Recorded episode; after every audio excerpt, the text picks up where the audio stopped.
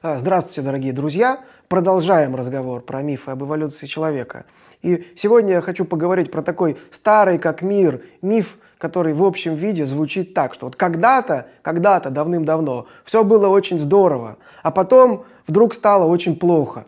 То есть это называется миф о золотом веке, который, вот это представление о том, что когда-то э, жизнь была счастливой, райской, а потом, что ли, люди попали от, так сказать, в результате там, грехопадения или какого-то другого события потеряли вот эту счастливую райскую жизнь, это представление пронизывает, наверное, всю историю человеческой цивилизации в различных мифах.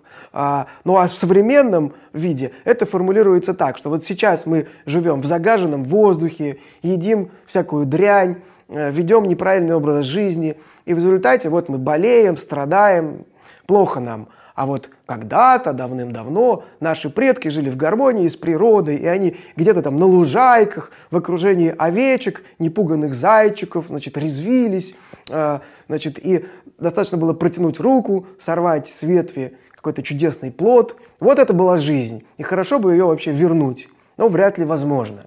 Э, это все очень красиво, это все, э, может быть так, коррелирует, пересекается с представлениями о таких благородных дикарях, о том, что люди когда-то вообще были гораздо лучше, честнее, праведнее. Эта идея, кстати, может вам казаться смешной, но посмотрите фильм «Аватар», и вы там увидите все это вообще во всей красе.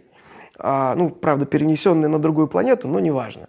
Так вот, но а, а что же нам говорит современная наука о том, как жилось людям в древности? Ну, например, а, о том, сколько они жили. Есть целая область антропологии, называется палеопатология человека, которая изучает э, различные заболевания, травмы, патологии, э, ну и в частности причины смерти и возраст, в котором умирали. Конечно, далеко не всегда это можно определить, но опять же существуют методы, которые позволяют это делать. По зарастанию швов черепа, по степени прорезывания зубов – по износу зубов, по некоторым другим признакам антропологи умеют определять возраст, в котором вот этот человек умер. И накоплена большая статистика.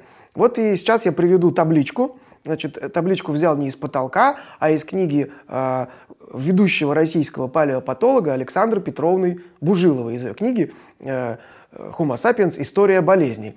И здесь мы видим среднюю продолжительность жизни наших предков на разных этапах каменного века, начиная от самых ранних, значит, э, австралопитеков, и далее неандертальцы и прочее, и вплоть до неолитических людей.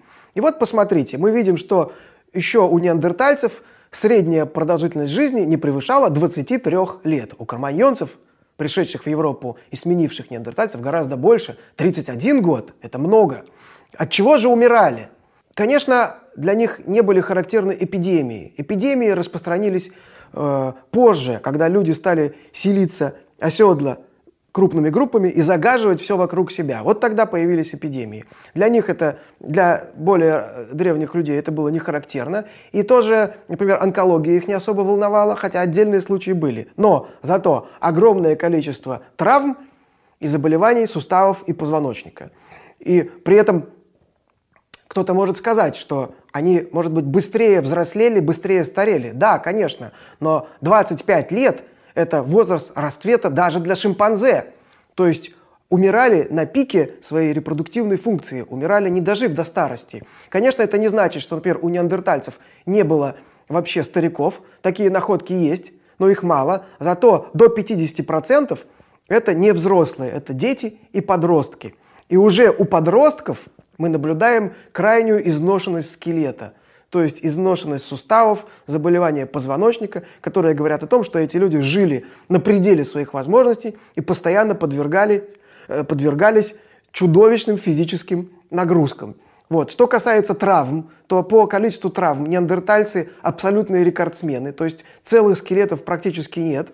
Каждый э, найденный скелет неандертальца несет на себе много всевозможных повреждений. Абсолютный рекордсмен здесь э, такой старичок из пещеры Шанидар в Ираке, значит, у которого не было руки, значит, он хромал на одну ногу, у него не было глаза, значит, у него там куча патологий позвоночника, сломанные ребра, Значит, то есть живого места на нем не было, при этом умер он значит, от обвала в пещере.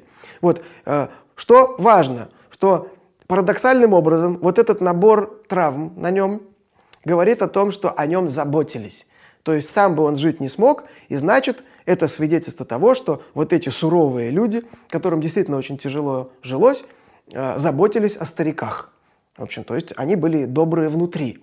Вот. Но если мы посмотрим дальше, э, вот таблица про более поздние этапы, вплоть до современности, и мы видим, что там через средневековье э, продолжительность жизни увеличивалась, но не сильно. И вот где-то уже с конца 18 века и до наших дней скачок почти в два раза.